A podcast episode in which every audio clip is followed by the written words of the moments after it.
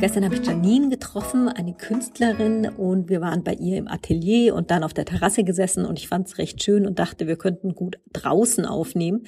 Unterschätzt habe ich den Wind und auch die Tatsache, dass ich mich nicht gehört habe. Deswegen spreche ich euch quasi die erste Frage hier rein und bitte euch mir zu verzeihen, dass vielleicht an der einen oder anderen Stelle ich immer noch zu laut bin.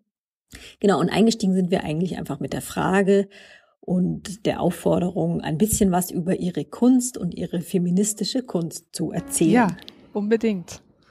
Ich war vorhin schon äh, in deinem Atelier und ich bin total sehr, sehr schwer begeistert. Ähm, du hast einen oder sogar mehrere Nagellackmaschinen gebaut. Richtig, genau. Unter anderem. ja. Wie kam das äh, dazu? Ähm, ja, das, das ist eine, ein, ein, ein kurzer Ausflug in, in, in meine letzten Jahre.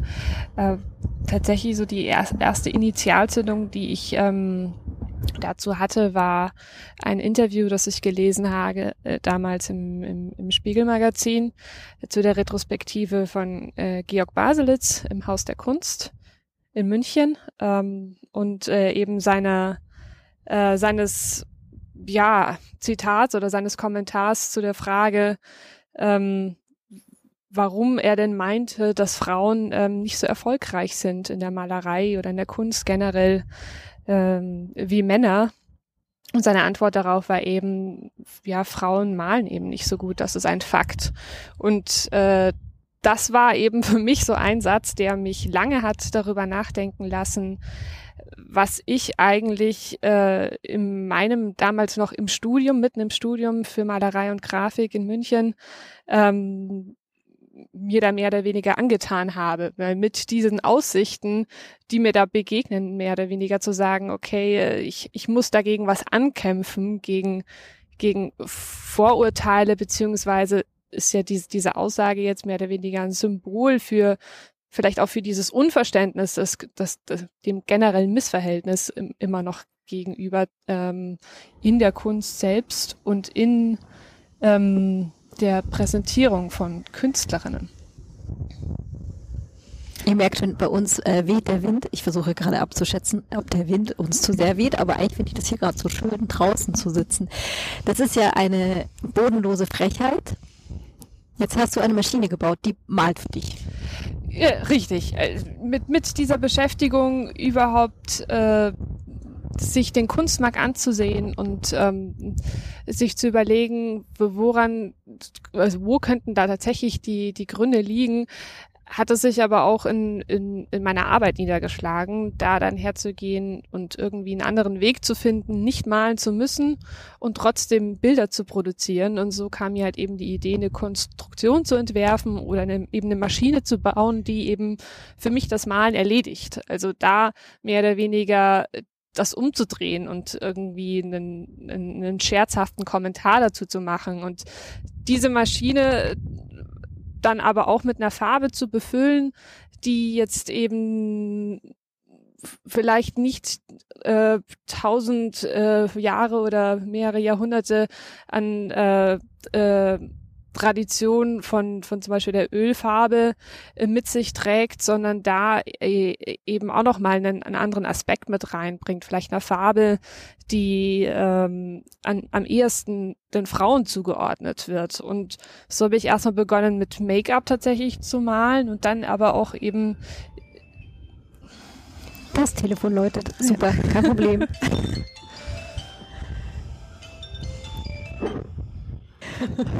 Also wir sind jetzt umgezogen. Wir sind jetzt reingegangen, ähm, weil der Wind zwar sehr schön ist, aber vielleicht doch zu laut für euch zum Zuhören. Äh, Nagellackmaschine. Du malst mit Nagellack. Nagellack ist ja total fies, weil er eigentlich relativ schnell trocknet. Du brauchst wahrscheinlich Unmengen von Nagellack. Irgendwo habe ich die Zahl 244 und mehr gelesen. Ja, genau. Ich, ich habe tatsächlich, ich habe eigentlich mit ähm, ganz, ganz wenig erstmal angefangen und das auch auszuprobieren, wie könnte das funktionieren, weil es eben da die, die ein oder anderen Einschränkungen eben gibt, wie diese schnelle Trocknungszeit unter anderem, die ja ähm, dem, dem Alkohol geschuldet ist, der in dem Nagellack eben ist und wahnsinnig schnell verdunstet. Und ähm, mit der kleinsten Maschine, die damals noch ein Fassungsvermögen von 60 Flaschen hat, bin ich jetzt eben äh, bei 1500 Flaschen äh, angelangt, die man auf einmal eben in, in diese äh, Konstruktion äh, ja platzieren kann und ähm, äh, Formate von ungefähr 2,50 Meter mal 3,50 Meter bemalen kann. Warum Nagellack?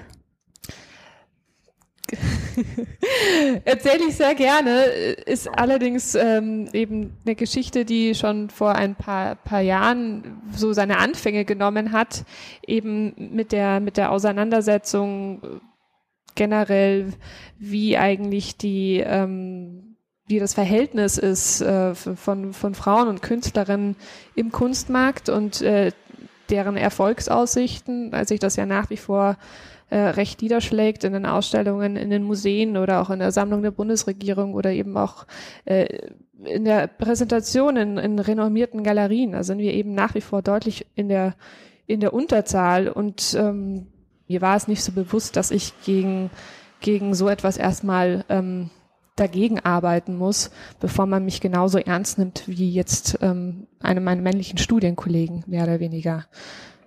Du hast ja. an der Kunstakademie in München studiert, ne? Richtig, ich habe in München studiert und in Hamburg.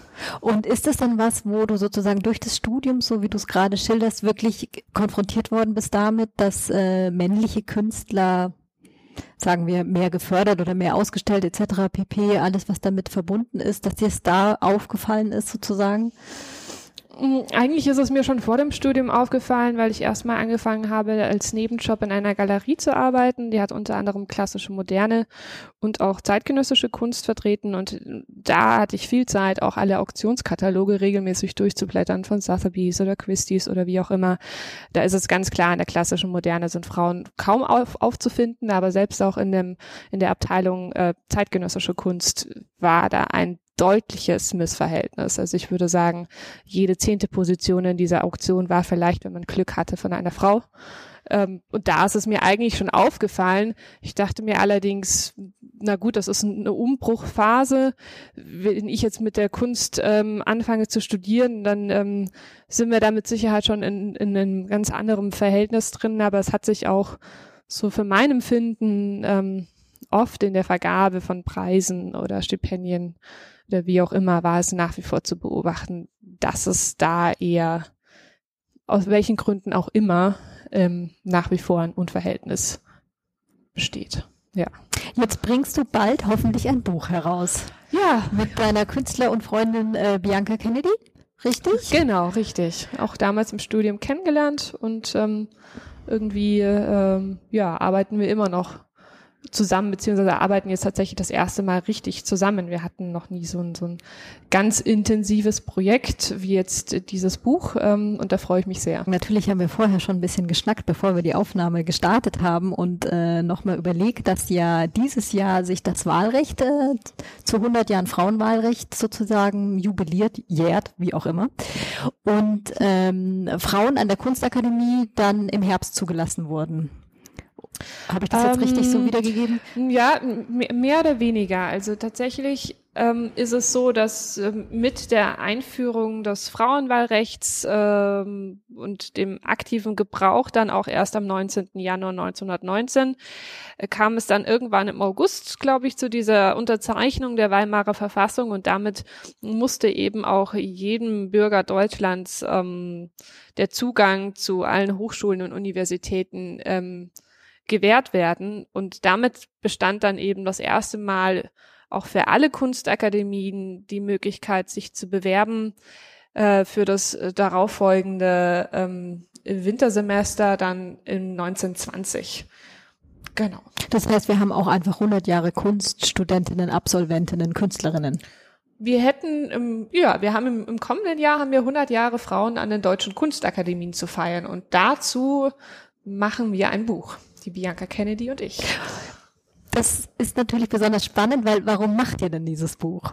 Ja, äh, wir haben äh, so vor, vor gut zwei Jahren, würde ich sagen, das erste Mal ähm, uns auch intensiv zusammen damit auseinandergesetzt, äh, zu überlegen, wie kann man irgendwie ähm, Frauen zu mehr Sichtbarkeit verhelfen. Wir haben uns dann auch erstmal etwas selbst beholfen und auf eigene Faust ähm, einen Ausstellungsraum zur Dokumenta gemacht und da uns im Kulturbahnhof eben einfach eingemietet und ähm, unsere Arbeiten gezeigt, ähm, weil wir uns mehr oder weniger dachten, da machen wir jetzt einfach mit. Der Ausstellungsraum hieß auch Piece of Cake, also ein Stück vom Kuchen, ähm, äh, den wir uns da eben einfach genommen haben, wo wir uns bedient haben. Und diese, dieses Stück vom Kuchen hat sich jetzt eigentlich in unserer Arbeit so weiter weiterentwickelt. Also sei es jetzt eben äh, aktuell mit unseren Plakaten auch zum 100-jährigen Frauenwahlrecht. Das ist so unsere zweite Zusammenarbeit äh, gewesen, beziehungsweise ist sie immer noch. Wir haben jetzt dann noch äh, als letzte Station ähm, Hamburg in diesem Sommer,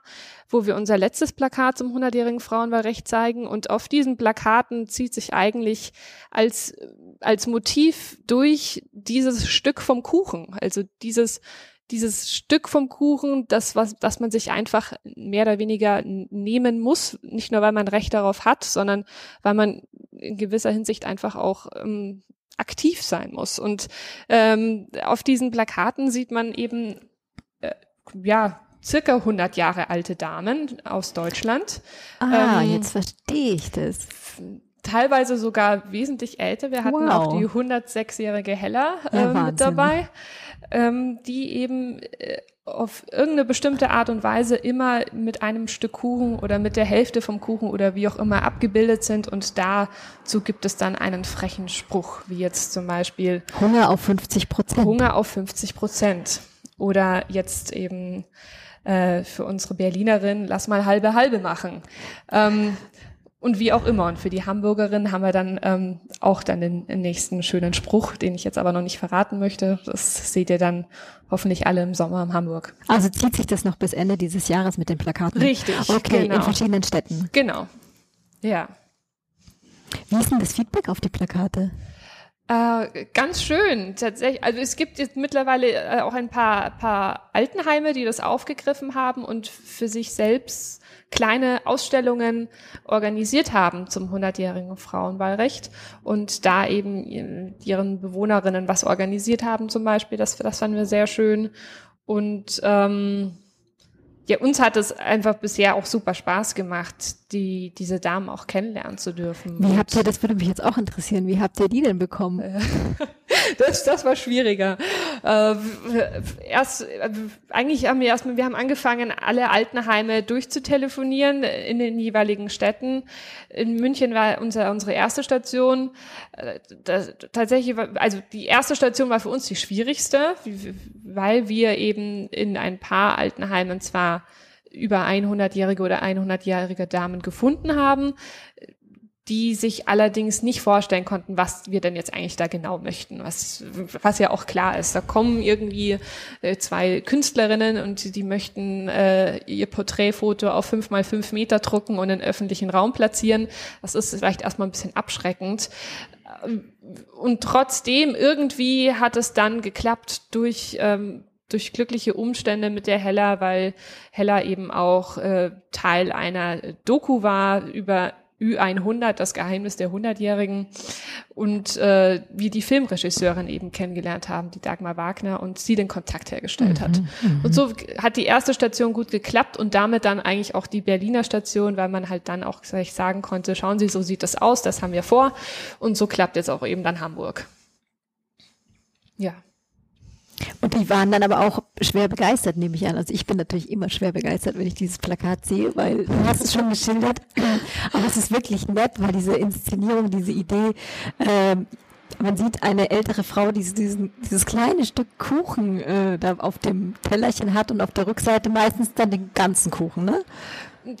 Genau, für die Installation in München war es sogar ein zweiseitiges Plakat. Also auf der einen Seite Hunger auf 50 Prozent und eine riesige Torte, wo eben die Hand von einer ähm, älteren Dame in der Torte versinkt. Tatsächlich ist dafür meine Oma gerade gestanden, die zwar jetzt erstmal 91 wird, aber zumindest sich dafür angeboten hat für dieses Handfoto und eben die Rückseite ist die Hella, die 106 Jahre alt ist und ähm, mit, der, mit dem kleinen Stückchen da sitzt und dann steht eben dazu ein größeres Stück vom Kuchen, Fragezeichen.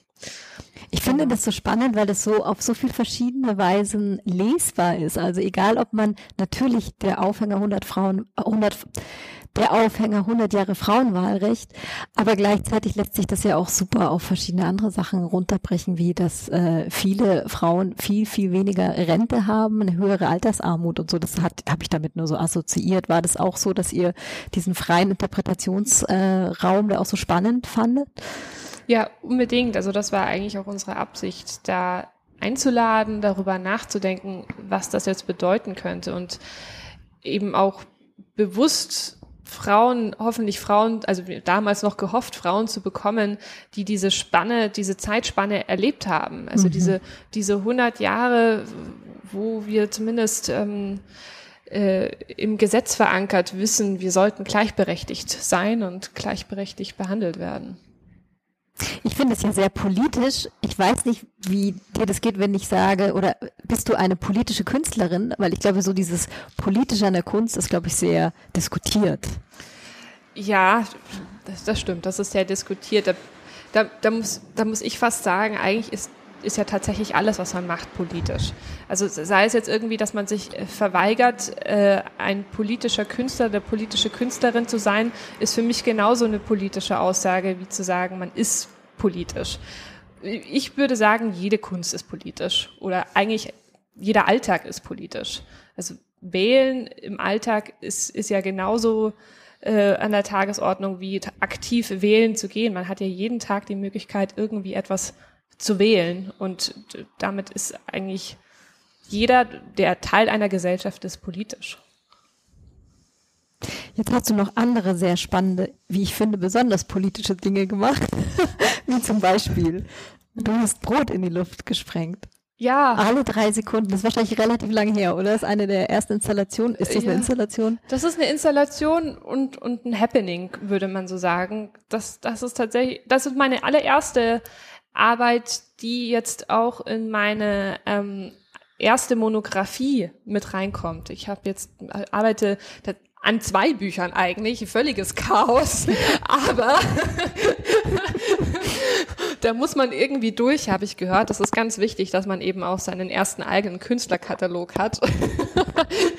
Und es macht auch Spaß zu sehen, was, was was noch bleibt, wenn man sich noch mal ganz intensiv mit den Dingen beschäftigt, die man jetzt, wie jetzt hier Breaking Bread vor sieben Jahren gemacht hat und wie viel davon noch in einem steckt. Und ich kann ich immer noch total verstehen, dass ich das damals gemacht habe und fand es auch für mich total wichtig und stehe hinter dieser Arbeit. Es ist eine Arbeit, die eben damals mit meiner Beschäftigung ähm, mit dem Hunger in der Welt zu tun äh, gehabt hat, der ja, ja nach wie vor, äh, ähm, ja, ich würde sagen, minimal ähm, zur Verbesserung äh, für die für die also eigentlich hat, haben wir das Ziel da ja nach wie vor nicht erreicht. Da hatten hatte ja die, die NATO einiges äh, vor.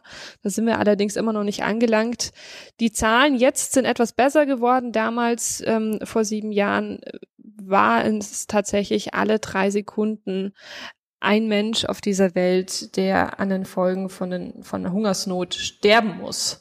Und zu diesem, zu diesem zu dieser tragischen Tatsache, sich das tatsächlich vorstellen zu können, was das bedeutet, wenn, wenn alle drei Sekunden jemand einfach einfach sterben muss, weil es nicht genug zu essen geben, äh, zu essen gibt. Als Europäerin ist schwierig greifbar und ich wollte das irgendwie greifbar machen und ähm, habe dann eben letztendlich ähm, eine Bäckerei gefunden, die mir ihr altes Brot zur Verfügung gestellt hat äh, zum Beispiel wir in Deutschland, wir, wir äh, ja, vernichten ja eigentlich nach der Produktion direkt ein Drittel aller unserer Lebensmittel, weil sie niemals beim Verbraucher ankommen, weil wir viel zu viel produzieren. Ähm, und dieses Brot habe ich benutzt, um es äh, als Repräsentation von allen Ländern dieser Welt, also damals 194 in der Zahl, jetzt sind das ja ein bisschen mehr, äh, in die Luft zu sprengen und sie eben befüllen zu lassen mit Sprengmaterial und alle drei Sekunden ein Brot zu sprengen und die wiederum die Brote als Weltkarte anzuordnen, äh, jeweils äh, auf den, auf den, Stadt, auf den Standorten der, der Hauptstädte der verschiedenen Länder. Und das war eben ein, ein, eine riesige Installation von, von äh, 1000 Quadratmetern, äh, bei der man dann eben 15 Minuten mit dabei stehen konnte und vielleicht selber irgendwie sich hineinspüren konnte, was das eigentlich bedeutet. Diese, diese, diese Wucht. Wie war, wie ist die Resonanz auf sowas? Also kriegt man die auch mit als Künstlerin? Die Resonanz, ähm, da kann ich jetzt mittlerweile drüber lachen.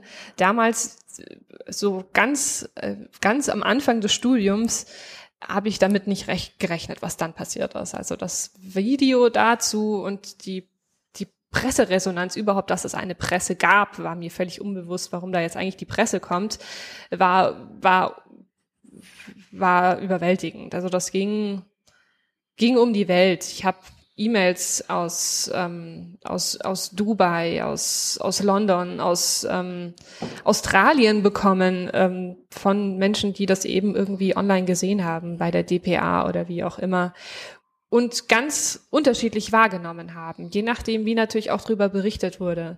Auf der einen Seite wurde gesagt, ich hatte da eben frisches Brot, was ich mhm. in die Luft sprenge und was sollte denn das eigentlich? Ähm, oder die Engländer haben sich dann eben ein bisschen die Witze draus gemacht, ja, die, die Germans, die bomben jetzt eben mal wieder. Ähm, zu eben die Süddeutsche, die da wirklich ganz, ganz korrekt drüber berichtet hat und dementsprechend eine ganz andere Resonanz kam. Da da merkt man, wie, wie mächtig dann doch die Presse ist mhm. und in mhm. welche Richtung sie das lenken könnte mhm. äh, und, und ja, auch letztendlich ja auch tut, wie man aktuell ja immer wieder bemerkt. Jetzt ist wahrscheinlich ähm, erschreckend, manchmal hilfreich und manchmal auch das Gegenteil, oder? Da baut sich auch ein krasser Druck auf, selbst wenn jetzt, ich stelle mir auch vor, dass wenn die Berichterstattung sehr positiv ist, dass es was mit einem macht. Ja, unbedingt. Ja. Das nächste muss jetzt noch mal so ein Knaller sein oder keine Ahnung. Äh, genau, das nächste muss genauso ein Knaller sein oder äh, tatsächlich, das hat mich auch erstmal eine Zeit lang gelähmt. Also da musste ich erstmal wirklich überlegen, was mit was möchte ich jetzt eigentlich nach außen treten, was möchte ich als nächstes und ähm, ja, was, was muss ich da dann eben beachten? Ja, also ich stelle mir das immer wie so ein Spagat vor, weil irgendwie einerseits es gibt ja so von allen Berufen auf dieser Welt eine, eine gewisse mystische oder eine schöne Vorstellung. Und von Kunst und Künstlerinnen sein denkt man, glaube ich, von außen sehr stark, Mensch, toll, die geht ihrer kreativen Ader nach. Aber ich stelle mir das auch krass vor, wenn man sozusagen Erfolg hat und aber gleichzeitig was aus sich Neues schaffen möchte, was eigentlich unabhängig von dieser Idee des Erfolgs ist. Mhm. Ja, richtig.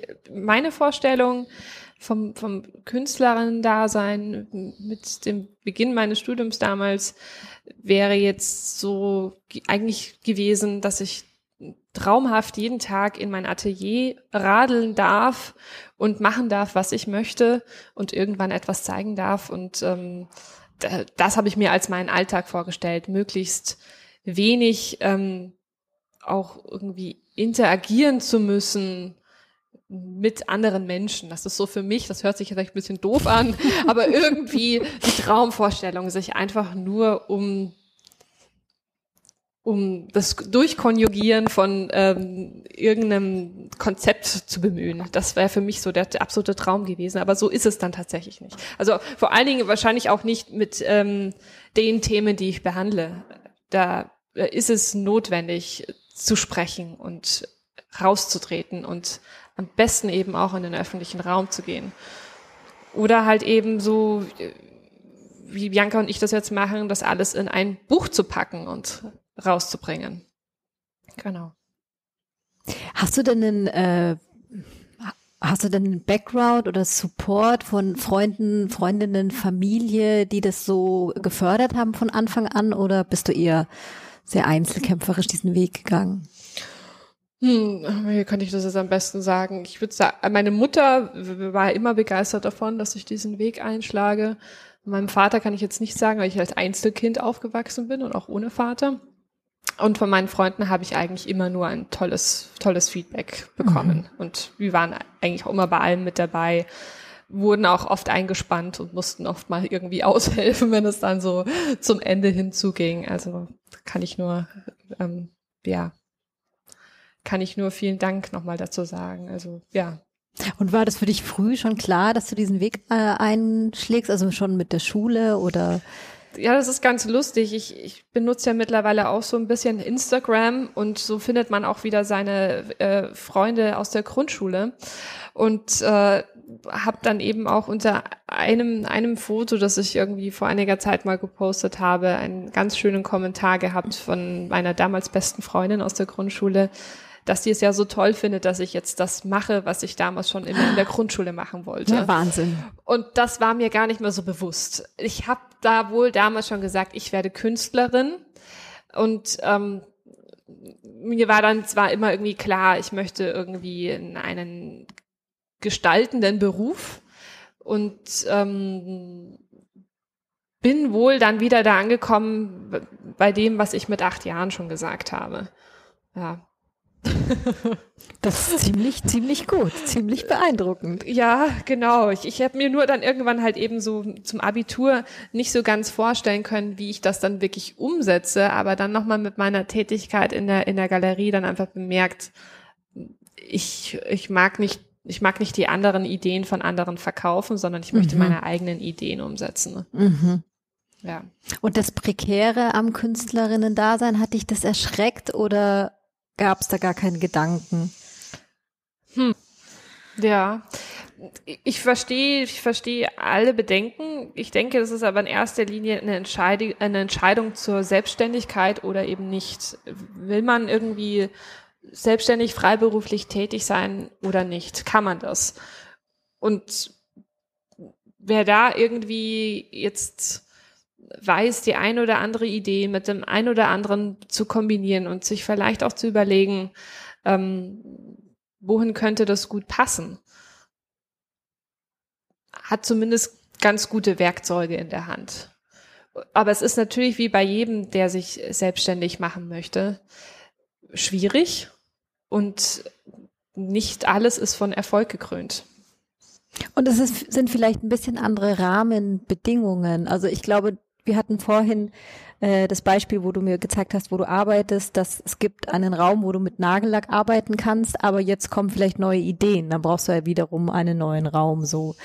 Das sind die, also genau, also das ist natürlich auf der einen Seite die anderen Bedingungen und ähm, dann ist es auch so, es ist natürlich ganz was anderes, als wenn ich jetzt ein Produkt herstelle und damit äh, dieses Produkt direkt irgendwie an den Einzelhandel bringen kann, weil es ein gutes Produkt ist. Da wir haben da einfach andere Regeln im Kunstmarkt. Ich kann nicht mit meinem Bild in die Galerie reinlaufen und sagen, sagen Sie mal, verkaufen Sie doch mal. Das funktioniert leider nicht so. Das wäre oft schön, wenn es so ginge, dass man einfach, na, also auf die Galerie zutreten kann, die man selber sehr schätzt und weiß, okay, das würde gut zusammenpassen, aber das ist so nicht. Und das wird wohl, glaube ich, auch nie so sein. Wie läuft's dann? Also ich meine, dass man so nicht reinläuft. Hm?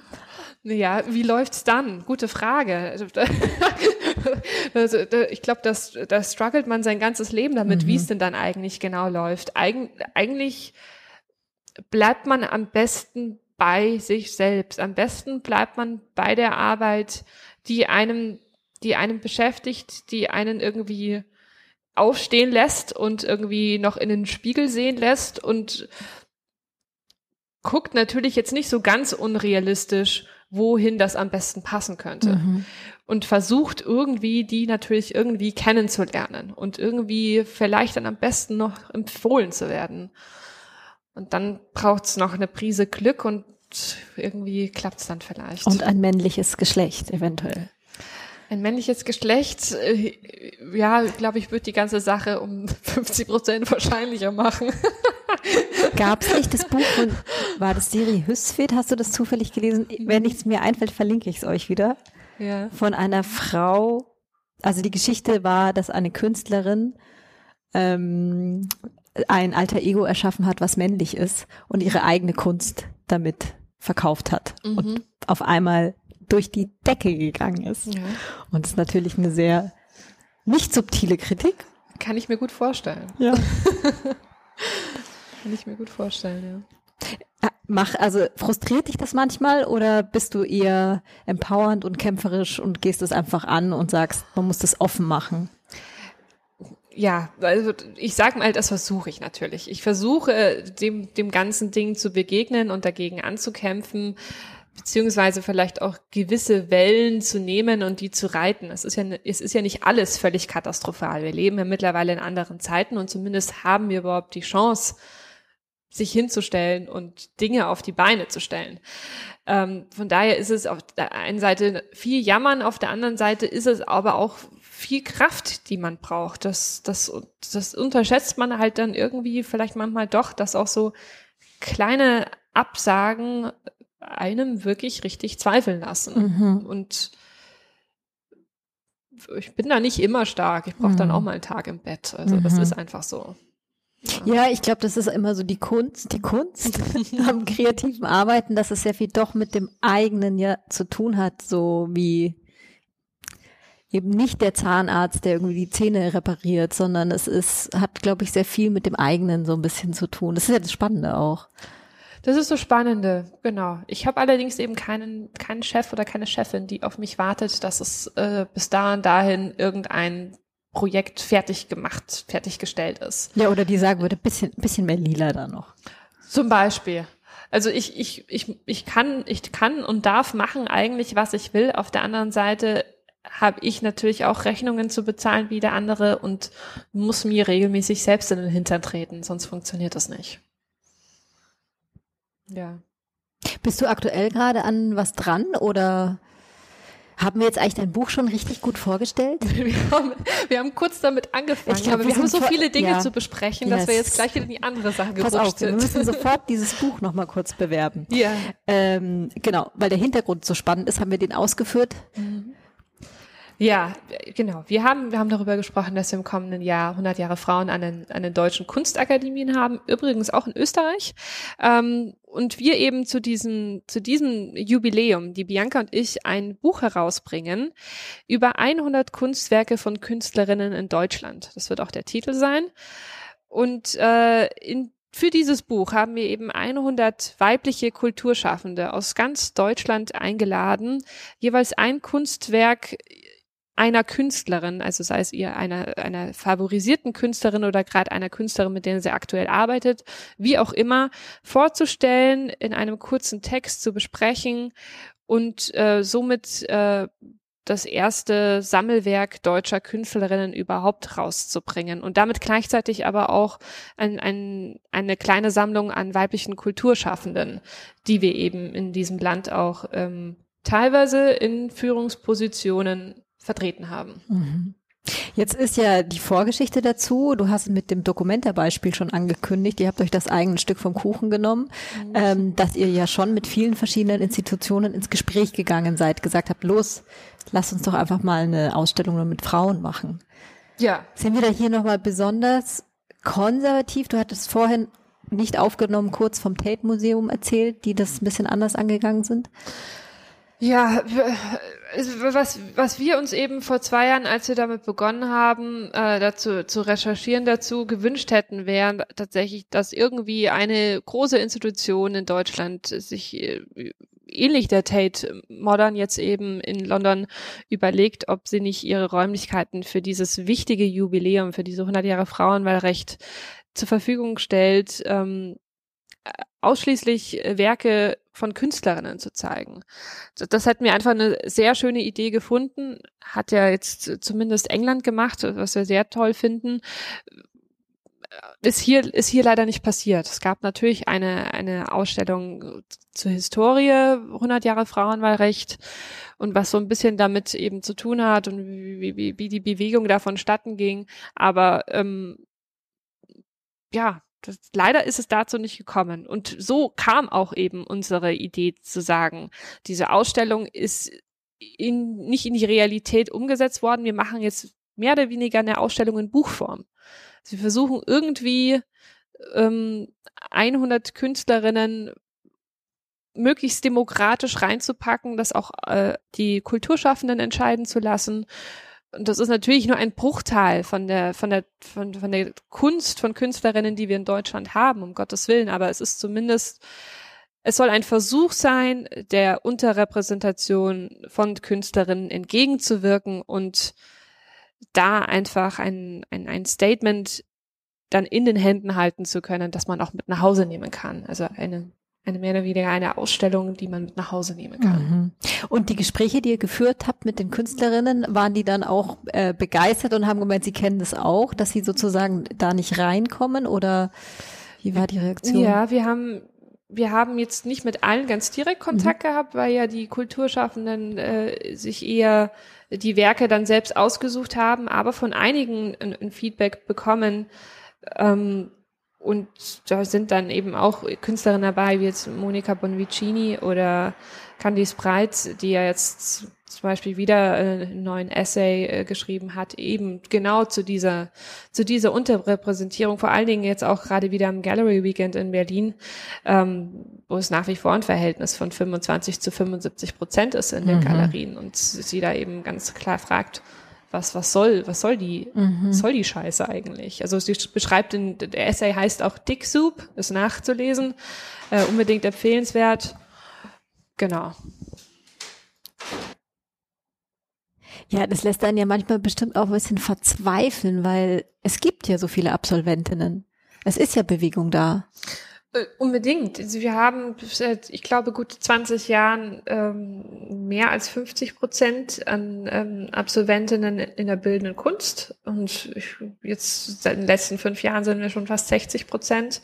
Es liegt nicht daran, dass wir nicht genügend Künstlerinnen in diesem Land hätten, so dass es irgendwie zu diesem Unverhältnis kommen muss, vor allen Dingen ja auch nach wie vor in der Sammeltätigkeit von der Bundesregierung selbst. Also der Bundestag hat ja die eigene eigene Sammlung, die jährlich erweitert wird und äh, neue Kunstwerke eben angekauft werden äh, von deutschen Künstlern. Und da ist nach wie vor das Verhältnis von 25 zu 75 Prozent. Das ist unvorstellbar. Das heißt, diese, eigentlich kaufen sie neue Werke an. Sie kaufen jedes Jahr mit unseren Steuergeldern, deswegen ist es ja auch einsehbar, neue Werke an. Da haben sie ein gewisses Budget dafür und ähm, da da eben in erster Linie die Mitglieder des Bundestags vorschlagsberechtigt sind und sich ja auch in unserer Regierung dieses, dieses Missverhältnis irgendwo abzeichnet. Ich glaube, das ist ja mittlerweile zwei Drittel zu ein Drittel. Ich bin mir nicht ganz sicher. Sei das wohl vielleicht auch der Grund dafür, warum so wenig Künstlerinnen vorgeschlagen werden, weil jeder jährlichen Jury-Sitzung, die eben die Ankaufskommission dann stellt und auch ähm, entscheidet, wer jetzt angekauft werden muss. Das mag ein Grund sein, ähm, ist aber auch bestimmt nicht der einzige, weil warum sollten jetzt auch Männer unbedingt immer nur ausschließlich männ männliche Künstler, also Künstler vorschlagen? Das mag ein Grund sein. Ich denke, ähm, ein, ein, ein ausschlaggebender Grund ist vor allen Dingen, dass diese Zahlen auch noch nicht so wirklich publik gemacht mhm. wurden. Also dass das eher im Unbewussten passiert und einfach weiter so betrieben wird. Mhm.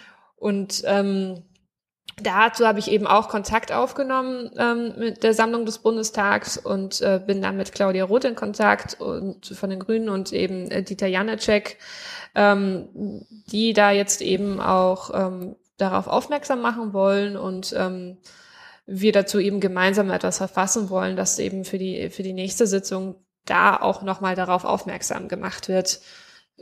Doch etwas, gerade auch im Punkt so Jubiläum und 100 Jahre Frauenwahlrecht, sich etwas darüber bewusst zu sein, wie die Zahlen der letzten Jahren eigentlich aussehen. Also mein Vorschlag wäre tatsächlich gewesen, man sammelt in diesem Jahr ausschließlich ähm, Kunst von Künstlerinnen. Also 100 Prozent Quote. Genau, ähm, also unbedingt. Ähm, weiß ich nicht, wie das so durchkommt. Wir werden es versuchen. Aber tatsächlich ist ja die Frage, wo man den Hebel ansetzt, weil es ist irgendwie eine andere Ebene, aber klar in der gesellschaftlichen, im gesellschaftlichen Machtungleichgewicht ja verhaftet, ne? Also ich meine, Frauen sind auch in anderen Berufen unterrepräsentiert oder im Bundestag beispielsweise so. Ja. Gibt es da Diskussionen speziell in der Kunst? Also ich spiele jetzt zum Beispiel auf Quoten an oder auf, ähm, ja, dass man versucht, wirklich das aufzubrechen, systemisch. Also ich, also ich glaube, es ist zumindest so, dass ähm, naja, ich denke, man kann so ein paar äh, Umbrüche feststellen, jetzt auch in den Kunstakademien selbst. Ich weiß noch, als ich angefangen habe zu studieren, hatten wir vielleicht zwei, drei Professorinnen. Jetzt sind wir da schon, ich glaube, gut bei 20 Prozent. Ähm, es steigt an. Es gibt da auch eine Förderung äh, von der Bundesregierung für die angehenden Professorinnen. Und es gibt auch jetzt eben äh, über den, den Deutschen Kulturrat eben extra von, von der äh, von der Professor Monika Grütters eben eine Einrichtung, um äh, Frauen in der Kultur verstärkt zu fördern. Also wir sind da irgendwie auf dem Weg.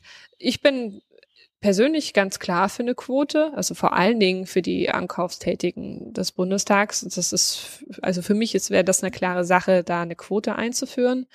Einfach weil meiner Meinung nach die Sammlung eine, äh, ein Spiegelbild äh, Deutschlands sein sollte. Und wenn wir hier mindestens genauso viel Künstlerinnen wie Künstler versammelt haben, sollte die Sammlung das genauso widerspiegeln. Ich finde das auch immer ganz spannend aus dem Betracht, äh, immer wieder ganz spannend aus dem Aspekt des Kulturverlusts eigentlich, dass ja, jetzt gab es doch neulich auch ähm, eine Ausstellung, jetzt kriege ich die Namen natürlich nicht hin, im beim nicht Lehnbachhaus, sondern daneben dieser Schacht. Ähm, daneben der Schacht, ja. Das, das, das heißt Haus nicht Schacht. Kunst. Nein, äh, wo Hilmar Klint ausgestellt hat. Dass man überlegen. Ach so, Kunstbau. Ähm, Kunstbau. Genau, genau der richtig. Kunstbau mhm. beispielsweise hatte mhm. ja äh, drei, vier Künstlerinnen. Ich glaube, war es Symbolismus, sind sie dem zugeordnet worden? Ja. Wo man ja, ja auch sagt, na ja, guckt mal, die äh, haben sehr, sehr früh schon abstrakt gemalt. Früher ja. fast als Malevich ist, glaube ich, so eines der Bezugspunkte, oder in dem Bereich. Ja, aber eigentlich, wenn man sich dann die Jahreszahl anguckt, dann war Hilma af Klint die allererste, die mit der Abstraktion begonnen hat. Also eigentlich müssen wir da nochmal die ganzen Kunstgeschichtsbücher neu schreiben. Das meine ich. Wenn, wenn man sozusagen nicht dafür sorgt, also es ist nicht, es wird ja nicht abgebildet teilweise. Nee, es wird nicht abgebildet. Ich kann mich auch daran erinnern, dass in meinem Kunstleistungskurs äh, musste man natürlich auch Kunstgeschichte ähm, lernen und da waren diese Bücher voll einfach von von Kunst von Männern und äh, die Frauen wurden dann vielleicht mit, mit, mit ein, zwei Beispielen für die zeitgenössische Kunst nochmal erwähnt, aber eigentlich müssen wir uns auch daran machen, die Kunstgeschichte nochmal neu zu erzählen. Jetzt ist es ja so, es gibt ja sehr, sehr große, sehr, sehr gefeierte Künstlerinnen, die dann aber zum Teil jetzt 90 Jahre sind, wo man nee. sich dann auch denkt, müssen wir 90 Jahre warten? Ja, ich, ich, ich weiß dann auch nicht. Ich denke, das ist vielleicht dann einfach auch so eine, einer guten Kombination geschuldet. Eine Frau, die so alt ist und dann immer noch daran äh, festhält, äh, die darf dann halt mal. Aber es ist natürlich schade. Das sollten nicht die Voraussetzungen sein. Meinst du, das hat damit zu tun, dass man dann sozusagen, es ist ein Gnädigkeitsaspekt? Äh, unter anderem bestimmt auch, mhm. ja, mit Sicherheit. Also immerhin zeigt man sie ja überhaupt im Gegensatz zu vor, vor 100 Jahren. Ne? ja. Jetzt bist du ja eingangs auch eingestiegen mit dem Zitat, äh, Frauen können nicht malen. Richtig, genau. Und dann eben auch, und ich glaube, da haben wir kurz darüber gesprochen, warum eigentlich Nagellack ähm, und diesen Nagellack dann eben auch einfach als Farbe zu benutzen, als, als mehr oder weniger als politische Farbe, die ich eindeutig in erster Linie erstmal Frauen zuordnen würde und mich da eben auch dann, äh, wenn ich mich jetzt äh, klar abgrenzen möchte von der bisherigen Kunstgeschichte, wo wir gerade gesprochen haben, die, die eben in den Geschichtsbüchern so erscheint und eben nicht in diese Tradition der, der, der Malerei der letzten Jahrhunderte treten möchte, das, äh, von Ölmalerei angefangen, wie auch immer, ähm, zu sagen, ich beginne mit diesem eher neuen, modernen, zeitgenössischen Material und ähm, lass die Nagellackmaschine für mich malen. Also lass, ähm, schnall da was dazwischen und komm auch erstmal ähm, gar nicht so nah an das Material ran und befähige mich dann auch gleichzeitig eben auch dazu, dass ich nicht malen muss, weil ich das ja als, als Frau laut Georg Baselitz ja eh nicht könnte. So, das war halt eben so die Idee dahinter. Aber es ist schon, es ist ja nicht der einzige männliche Künstler, der so über Frauen spricht. Also es ist ja immer wieder zu hören, dass ähm, diese Unterrepräsentanz damit erklärt wird, dass ja die jungen Frauen oder überhaupt nicht so gut malen könnten oder was auch immer. Nee, das ist nicht nur Immendorf. er. Er ist ja nur, genau, also es ist jetzt ja nur ein, einer, der sich dann auch mal wirklich ähm, hingesetzt hat und das ausgesprochen hat, was sich die meisten denken. Das Ja, muss man ich- ihm erlassen. Muss man. Aber ich meinte damit, es ist eigentlich, also man hat nicht nur so zu kämpfen um eine Sichtbarkeit, um zu zeigen, was man künstlerisch kreativ macht, sondern das ist ja eine hegemoniale Deutungsmacht, wo Männlichkeit einfach definiert per Gesetz. So sieht's aus. Und anscheinend immer noch auch im 21. Jahrhundert eine gewisse Wirkmächtigkeit hat. Hat sie. Und das jetzt auch nicht nur äh, von, von den Männern aus, sondern auch von uns Frauen aus. Also steckt genauso in uns noch drinnen. Da, da können wir jetzt nicht immer mit den Fingern auf den anderen zeigen. Also das sind wir genauso noch mit drin im Boot und auch schuld daran. Also äh, da gibt es zum Beispiel auch eine ganz, ganz interessante ähm, Studie, die ich mal gelesen habe, die eben auf einer Kunstmesse durchgeführt wurde. Man hatte da eben ein paar diverse abstrakte Gemälde und hat dann eben nach dem Preis, äh, nach der Schätzung des Kaufpreises äh, gefragt, die Passanten, die da eben vorbeigegangen sind. Und einmal hatten sie Informationen, dass es eben ein, ein, ein Mann ist, äh, der, der dieses Werk ähm, vollbracht hat und einmal, dass es eben eine Frau ist. Und sowohl äh, Männer wie Frauen haben den Kaufpreis immer höher geschätzt, sobald sie wussten, das hat ein Künstler gemalt und immer niedriger, sobald sie wussten, das ist eine Künstlerin. Und damit ähm, räumen wir diesem ganzen System genauso viel Macht ein, einfach weil wir uns da nach wie vor davon irgendwie steuern lassen. Ja, ich kenne das auch so als, ähm, ich weiß nicht, ob man dazu patriarchale Schulterschluss vielleicht sagen kann, also aus dem Arbeitskontext, wenn Frauen Frauen beispielsweise nicht fördern oder die gleiche Argumentation übernehmen, zu sagen, das ist ja tatsächlich so, wir sind nicht so rational, wir können nicht so gut steuern und nicht so gut Entscheidungen treffen. Gibt es das in der Kunst auch, dass sozusagen das aufgenommen wird und dann sowas draus gezimmert wie nur, ich bin einzigartig, ich kann dieses Malen, aber es ist halt sehr selten, dass Frauen das so gut können. Mit Sicherheit. Also ich denke, wir müssen da, wir müssen da noch ganz stark an uns arbeiten. Also das, das was wir einfach auch mit dem Buch möchten, ist mehr oder weniger auch ähm, zu, zu, ja, irgendwie das, das zu machen, was wir uns wünschen würden. Also erstens mal wünschen wir uns einfach, dass es ein Buch gibt über deutsche Künstlerinnen, das sich nur mit der Kunstgeschichte von deutscher Kunst erstmal beschäftigt. Das wünschen wir uns, deswegen machen wir uns, machen wir das eben. Und dann wünschen wir uns natürlich auch, dass man sich möglichst untereinander auch äh, ähm, füreinander einsetzt. Und ähm, ja, das, das ist, das ist mit Sicherheit auch dem geschuldet, was wir bisher selber so erfahren haben. Also wir, wir haben noch nicht so, wie soll ich es nennen, diese Buddy-Mentalität verinnerlicht. Einfach mal zu sagen, da, hier komm mal her, das ist die Erfahrung, die ich gemacht habe, das teile ich gern mit dir, wo kann ich dir da helfen? Nicht diese ganzen Sachen so für sich zu behalten, sondern einfach es, es zu teilen und auch bewusst sich zu unterstützen, einfach weil man sich auch bewusst über dieses Unverhältnis nach wie vor ist. Da sind wir wieder beim Kuchen. Da sind wir wieder im Kuchen. Weil ich glaube, solange nicht der Kuchen geteilt ist, will halt jeder ein kleines Stückchen. Wenn ich halt nicht die Hälfte kriege, nehme ich wenigstens das kleine Stückchen. Das stimmt, aber ich habe ich hab bemerkt, zusammen kriegt man, aber wirklich zusammen kriegt man deutlich mehr. Also ich glaube, man lernt ja noch mal ganz viele neue Perspektiven kennen, neue Künstlerinnen, weil vermutlich ist es jetzt auch nicht so, dass man automatisch nur, weil man Kunst macht, äh, weiß, was jemand in Hamburg oder in München ausstellt, sondern man das ist ja alles. Ja. überraschend. Da fällt mir ein, du bist ja auch viel in Berlin unterwegs, ne? Ich bin, genau, ich habe da mittlerweile meinen zweiten Wohnsitz, würde ich sagen. Und ähm, bin da eben auch unter anderem wegen dem Buchprojekt mehr unterwegs, aber dann auch letztendlich deswegen, weil sich da zumindest für die Kunst die meisten Dinge entwickeln. Passiert einfach ein Stück mehr, nehme ich an. Ja, es, es kommt natürlich darauf an, was man macht und auf was man ausgerichtet ist. Wenn man jetzt irgendwie äh, so zurückgezogene Landschaftsmalerei ähm, machen möchte, dann äh, es ist für jeden ja ganz individuell. Ja. Wäre das was zurückgezogene Landschaftsmalerei? Nein. Nein, tatsächlich nicht. Ich bin ein, ich bin ein Großstadtmensch. Hm. Ja. Liebe Janine, vielen Dank, dass du dir Zeit genommen hast. Es war ein sehr schönes Gespräch. Und liebe Hörerinnen und Hörer, das hier ist ein bisschen mein Ehrenamt. Deswegen würde ich mich wahnsinnig freuen, wenn ihr diesen Podcast gerne hört, weiter zu erzählen oder vielleicht auch auf iTunes eine kleine Rezension zu schreiben. Ich werde noch über die Sachen, die wir gesprochen haben, gucken, ob wir ein paar Links vielleicht äh, verknüpfen können.